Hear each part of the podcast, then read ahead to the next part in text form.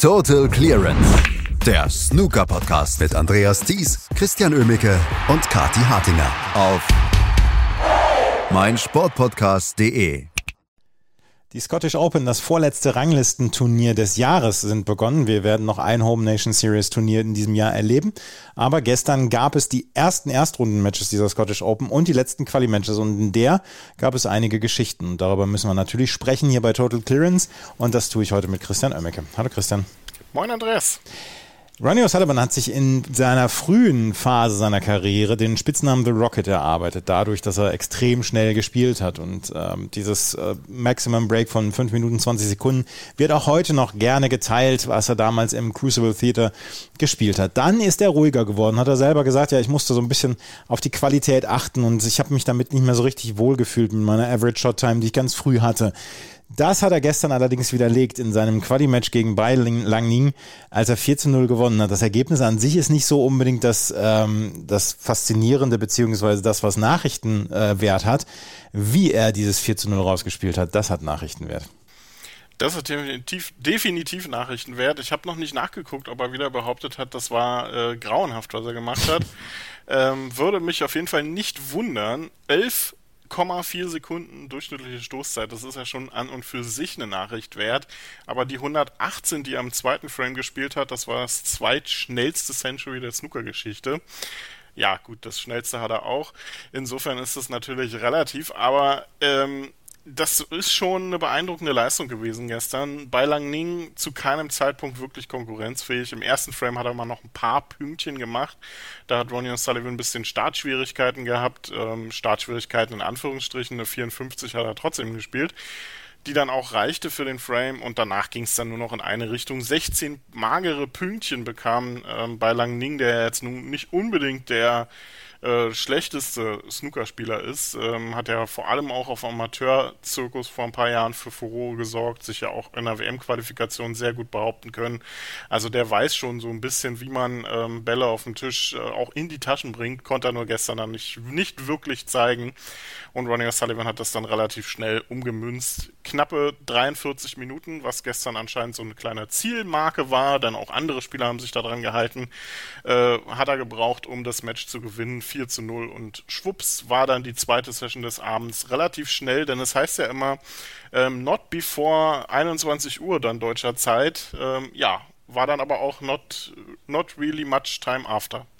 Ja, 3 Minuten 31, das hat Tony Drago mal gebraucht, um einen Century Break zu spielen. 3 Minuten 34 gestern Ronnie O'Sullivan äh, mit seinem Century Break und 11,4 Sekunden. Ja, das ist halt extrem schnell und ähm, da war es dann auch nicht so in irgendeiner Weise das hat ja keine taktischen Gründe gestern gehabt. Ich hatte nur das Gefühl, dass er möglichst schnell wieder vom Tisch weg wollte. Stimmt, habe ich ihn ja sogar überschätzt, hat ja. er gar nicht das schnellste Century. Hat Tony Drago, stimmt, den, den hat man irgendwie so ein bisschen wieder vergessen. Tony Drago ja auch ein unheimlich unterhaltsamer Spieler am Tisch gewesen, mhm. der auch mal ein bisschen für Selbstverletzungen gut war. ähm, ja, ist wirklich eine, eine brillante Leistung gestern gewesen, müssen wir uns nichts vormachen. Ähm, aber Ronnie O'Sullivan hat ja auch sein anderes Gesicht gezeigt in der, äh, in der UK Championship, das, äh, wo er gegen Ding Junhui ja sehr klar verloren hat ähm, und einen komplett gebrauchten Tag erwischt hat. Also ich hoffe, er konnte jetzt ein bisschen die freie Zeit genießen. Ähm, die er sich ja auch selbst verschafft hat, indem er fürs German Masters abgesagt hat äh, für die Quali. Also scheint er jetzt hier wieder gut drauf zu sein und das ist ein durchaus äh, nicht unbedingt verheißungsvolles Zeichen an alle Gegner, die es dann so gibt. Also wirklich guter Auftritt von The Rocket gestern und ich glaube, bei Langning wird äh, ja froh sein, dass er dann doch relativ schnell die Heimreise antreten konnte. Äh, was heißt froh, in Anführungsstrichen, also dass er relativ schnell die Arena verlassen konnte danach. Gestern haben sehr, sehr viele von den großen Jungs in Anführungsstrichen gespielt und da müssen wir natürlich auch über die Ergebnisse drüber gehen. Mark Williams hat gegen Andres Petrov gewonnen mit 4 zu 1. Auch das ist nicht unbedingt der größte Nachrichtenwert. Die größere Nachrichtenwert war der neue Brillenträger Mark Williams. Es gibt ja auch Awards für der Brillenträger des Jahres und so weiter. Ob er jetzt da mit dabei ist, weiß ich nicht, aber ähm, ist auf jeden Fall jetzt unter die Brillenträger gegangen, hat äh, sehr lustig getwittert dazu auch, oh, ich wusste gar nicht, wie schlecht meine Augen wirklich sind. Rolf Kalb hat ihn dann, dann auch direkt willkommen geheißen im Club der Brillenträger und der Lohn ist jetzt zumindest immerhin, dass er dann auch schon mal in der dritten Runde steht, also eigentlich in einer zweiten Runde. Ähm, die Quali ist ja eigentlich eher ein Heldover, also die erste Runde ein Heldover aus der Qualifikation.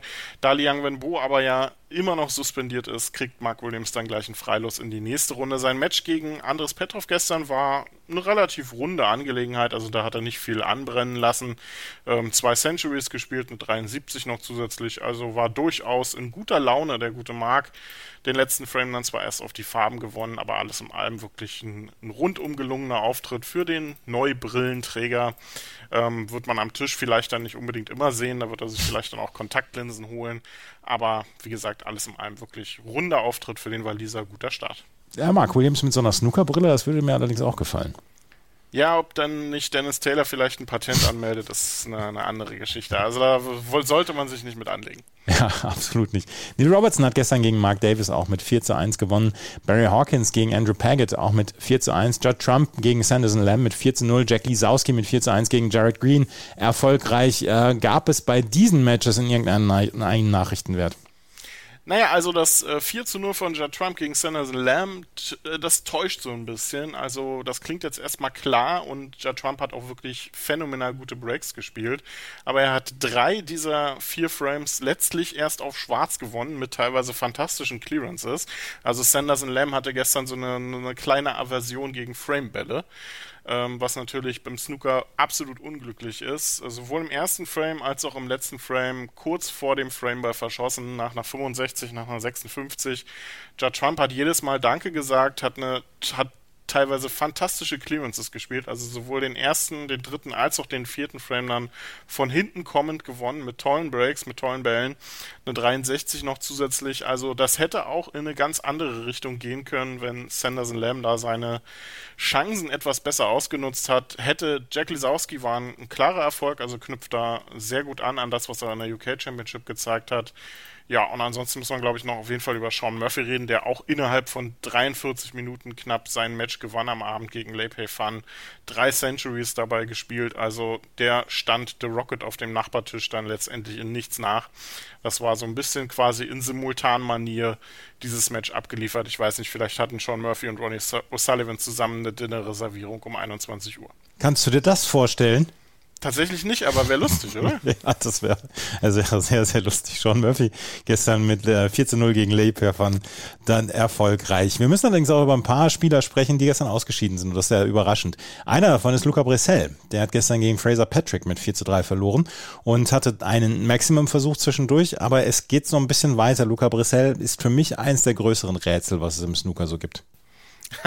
ja, zumindest was die Konstanz angeht. Ja, genau. Also das ist äh, sehr schwierig. Das, das, stimmt. Er war gestern so ein bisschen dann letztendlich auf der falschen Seite in einem durchaus knappen Match. Was entscheidend war, war äh, nicht nur, dass Fraser Patrick in den entscheidenden Situationen wirklich teilweise sehr gute Bälle gelocht hat, ähm, sondern dass er vor allem auch bei den Safeties deutlich besser war als Luca Brissell. Also viel zu oft war da, ähm, war da der Ball äh, von, also der weiße Ball von Luca Brissell viel zu weit von der, äh, von der Kopfball, von der Fußbande entfernt, von den kleinen Farben. Da war viel zu oft eine Chance, die für den Schotten liegen blieb und das hat Fraser Patrick letztlich dann auch gut ausgenutzt. Ähm, dabei hätte es gar nicht sein müssen. Luca Brissell hat sich ja nach dem 0 zu 2 fantastisch zurückgekämpft, hat dann 3 zu 2 geführt und trotzdem am Ende dann den, äh, den, den kürzeren gezogen. Also eine unnötige Niederlage hier für den Titelverteidiger, die sich damit aber so ein bisschen ja leider einreiht in eine noch nicht so wirklich herausragende Saison für den Belgier. Also da muss noch ein bisschen mehr kommen, wenn er in der Weltspitze bleiben möchte, denn ähm, dahin zu kommen, hat er ja jetzt erstmal geschafft. Mit den guten Leistungen aus der letzten Saison auch. Aber da muss dann auch ein bisschen mehr kommen, wenn er da bleiben will. Ähm, auch Stuart Bingham ist ausgeschieden gestern. Auch er verlor gestern sein Match, sein Qualifikationsmatch gegen Zach Surety mit 4 zu 3. Und auch Stuart Bingham wird sich da denken, Mensch, das hätte ich nicht verlieren dürfen eigentlich. Theoretisch nicht, aber äh, zum einen hat äh, Jack Schulte ein wirklich gutes Match gespielt, darf man, äh, kann man nicht anders sagen. Und zum anderen hat Stuart Bingham gestern phasenweise Bälle verschossen, die er normalerweise nicht verschießen würde. Auch er taktisch nicht auf wirklich gutem Niveau, musste dann sehr früh in einem hohen Rückstand hinterherlaufen, kam nochmal ran, vor allem der sechste Frame, den hätte er durchaus auch schon verlieren können. Ähm, und dann erkämpft er sich den Decider und macht dort genau einen Ball, nämlich den Anstoß. Jack Schulte locht eine lange rote und macht eine 133er tote Clearance raus. Also diese Abgezocktheit musste dir dann auch erstmal gegen den Top 16 Spieler und ehemaligen Weltmeister erlauben. Also das ist äh, wirklich eine, eine starke Leistung gewesen von Jack Schulte da am Decider. Ähm, jetzt muss er nur auch ein bisschen was draus machen, denn nach so einem Match gegen einen, äh, gegen einen Top-Spieler folgt ja dann häufig ähm, so der Alltag gegen einen etwas niedrig, niedriger Platzierten und das wird jetzt hier auch der Fall sein gegen Tianpeng Fei. Das sind dann die Matches, die man gewinnen muss, um auf der Tour zu bleiben. Also schöner Sieg, den er da mitgenommen hat, aber die Bestätigung steht noch aus. Zwei Matches aus der ersten Runde haben wir gestern auch schon gehabt. Jamie Robertson gewinnt gegen Pang Yung Shu mit 4 zu 2 und Robert Milkins gewinnt gegen Stuart Carrington mit 4 zu 2. Für beide ja gute Siege, um in die zweite Runde einzuziehen. Ja, absolut. Und auch jetzt ähm, nicht wirklich hoch hochklassige Matches. Also Robert Milkins und Stuart Carrington hatten so eine Vereinbarung, dass sie 50er Breaks spielen, aber auf keinen Fall über 60. Ähm, das scheinen sie beide dann auch gut durchgezogen zu haben. Und Jimmy Robertson, ja, der hat äh, ein bisschen Glück gehabt, dass äh, Pang Yung Shu in zwei Frames seine Möglichkeiten nicht gut ausnutzen konnte. Das war zum einen der vierte Frame, als er eine 50 vorlegte. Jimmy Robertson sich den noch auf Schwarz-Stahl. Ansonsten hätte das auch relativ schnell in die andere Richtung gehen können. War nämlich die Chance zum 3 zu 1 für Pang Yung Shu. Und dieser Frame war dann äh, mit dem fünften zusammen so ein bisschen der Wendepunkt im Match, denn Jimmy Robertson holte sich beide Frames auf schwarz und ähm, drehte so dieses Match, was eigentlich so ein Stück weit der Chinese bis dahin sehr gut im Griff hatte, den letzten Frame mit einer 77 gewonnen. Also guter Sieg für Jimmy Robertson, kleine vergebene Chance für Pang Yung Shu, der ähm, seinen, seinen Flow damit nicht so ganz mitnehmen kann. Lass uns auf die Matches von heute zu sprechen kommen, weil heute gibt es nur noch vereinzelt ein äh, Quali-Match, das von Karen Wilson gegen Angoni, gibt es heute Vormittag. Ansonsten die erste Runde wird fast vollständig ausgespielt und da sind einige Matches dabei. Ähm, ja, die, auf die können wir uns auf jeden Fall freuen. Ronnie O'Sullivan natürlich heute Abend gegen Ben Wollaston. Sean O'Sullivan gegen Anthony McGill zum Beispiel. Mark Selby gegen John Astley. Mark Selby hat sich gestern auch durchgesetzt in seiner Quali-Runde. Ali Carter gegen Robbie Williams. Ding Junhui gegen Mark Joyce. Da sind einige Matches dabei, auf die wir uns, glaube ich, freuen können. Absolut, ja. Mark Selby muss ein bisschen mehr zeigen. Er hat sich mir gestern mehr durchgequält als durchge, durchgespielt in seinem Quali-Match. Graham Dodd gegen Joe Perry so ein bisschen äh, 2006 hat angerufen, will sein WM-Match zurück. Also wirklich tolle, durchaus gutes Line-Up. Barry Hawkins, Michael White, auch ein Spiel, auf das man sich sehr freuen kann. Julio Long ähm, wird antreten gegen David Lilly. Ähm, Scott Donaldson gegen Sean Murphy, äh, auch hochinteressant. Auch Noppon sein kam gegen Hossein Wafai. Also Home Nation Series, ähm, durchaus wirklich ein gutes Pflaster dafür richtig tolles Line-Up. Und am Abend gibt es dann auch noch äh, Ken Doherty gegen Gary Wilson. Also es könnte eine lange Nacht werden für die beiden. Da bin ich gespannt, ob sich da irgendjemand klar durchsetzt. Glaube ich nämlich nicht. Ja, sie kommen hoffentlich an den Tisch von Ronnie O'Sullivan, der heute mit 8,4 Sekunden Average Shot Time dann glänzen wird. Gegen Ben Woolaston, ich weiß es nicht. Der, der kann durchaus ähm, ein bisschen Gegenwehr leisten, auch in taktischer Natur.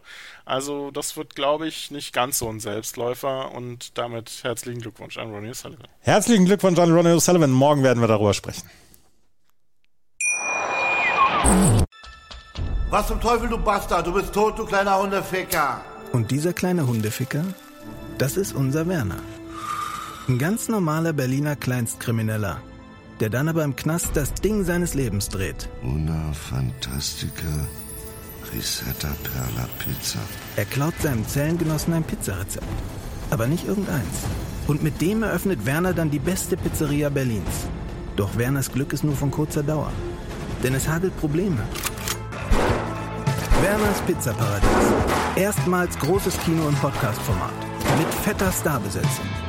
Alina But, Kida Ramadan, Edin Hasanovic, Oliver Koritke, Ralf Richter, Ben Becker, Winfried Glatzeder, Anna Schmidt und viele mehr. Abonniert die Scheiße. Jetzt macht schon, mach! Total Clearance. Der Snooker-Podcast mit Andreas Thies und Christian Ömicke auf meinsportpodcast.de.